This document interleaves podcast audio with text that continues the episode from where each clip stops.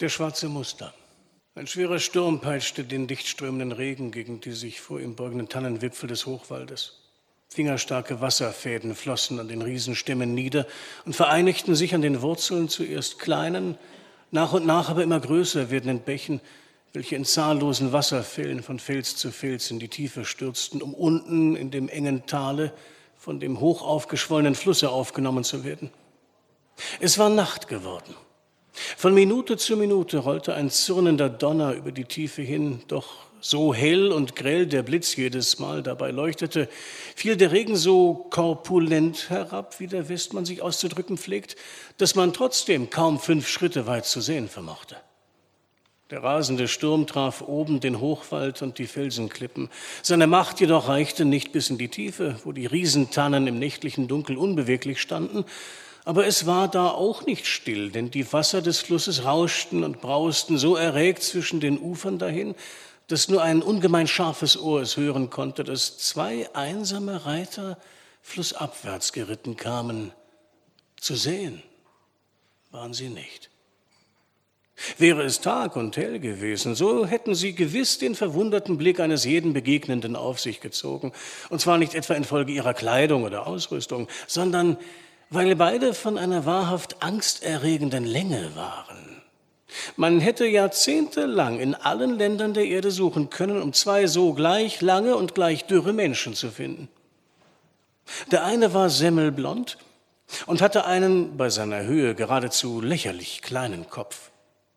Mitten unter zwei gutmütigen Mäuseäuglein saß ein winziges, aufwärts gerichtetes Stumpfnäschen, welches viel besser in das Gesicht eines vierjährigen Kindes gepasst hätte und in gar keinem Verhältnis zu dem ungeheuer breiten Munde stand, welcher sich fast von dem einen Ohre bis zu dem anderen zog. Einen Bart hatte der Mann nicht. Und dieser Mangel schien ein Angeborener zu sein, denn über dieses frauenglatte Gesicht war gewiss noch nie ein Schermesser gegangen. Er trug ein ledernes Wams, welches ihm wie ein kurzer Mantel faltenreich von den schmalen Schultern hing, dazu enge Lederhosen, welche seine Storchbeine fest umschlossen, halbhohe Schaftstiefel und einen Strohhut, dessen Krempe traurig herabhing und den aufgefangenen Regen in ununterbrochenen Fäden rund um ihn niederströmen ließ. Auf seinem Rücken hing, die Mündung nach unten gerichtet, ein Doppelgewehr. Das Pferd, welches er ritt, war ein kräftiger, starkknochiger Klepper, der gewiss schon 15 Sommer hinter sich hatte, aber alle Lust zu besitzen schien noch weitere 15 ebenso rüstig zu erleben.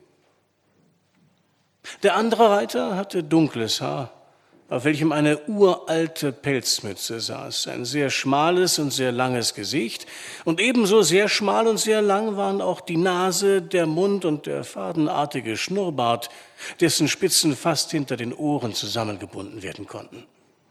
Seine weit über zwei Meter lange Gestalt war, umgekehrt zu seinem Gefährten, oben eng und unten weit bekleidet, denn während er eine sehr weite, faltenreiche Hose trug, deren Ende in rindsledernen Halbstiefeln steckten, umschloss seinen Oberkörper eine lange Filzjacke, so eng, als ob sie ihm angegossen worden sei. Auch er hatte ein Doppelgewehr. Dass beide außerdem noch Messer und Revolver besaßen, war ganz selbstverständlich. Er saß auf einem zuverlässigen Mustang, dessen Wiegenfest sich wenigstens ebenso oft wiederholt hatte wie dasjenige des anderen Pferdes. Die beiden Reiter kümmerten sich weder um den Weg noch um den strömenden Regen.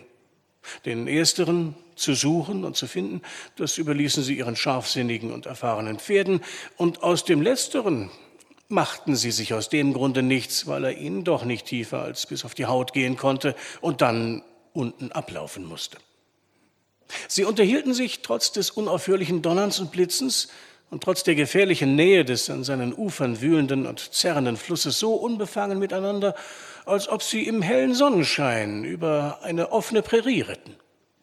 Aber wer sie hätte sehen können, dem wäre wohl aufgefallen, dass sie einander trotz der Dunkelheit sehr aufmerksam beobachteten, denn sie kannten sich erst seit einer Stunde.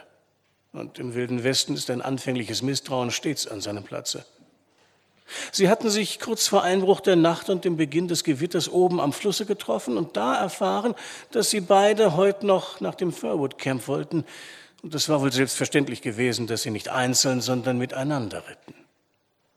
Nach ihren Namen und Verhältnissen hatten sie sich nicht gefragt, und ihre Unterhaltung war bisher so allgemein gewesen, dass sie Persönliches nicht berührten. Jetzt ertönte ein mehrfacher, krachender Donnerschlag, und wiederholte Blitze zuckten blendend über die enge Tiefe hin. Da meinte der blonde Stumpfnäsige, Bless my soul, ist das ein Gewitter. Grad wieder heim bei Timpes Erben.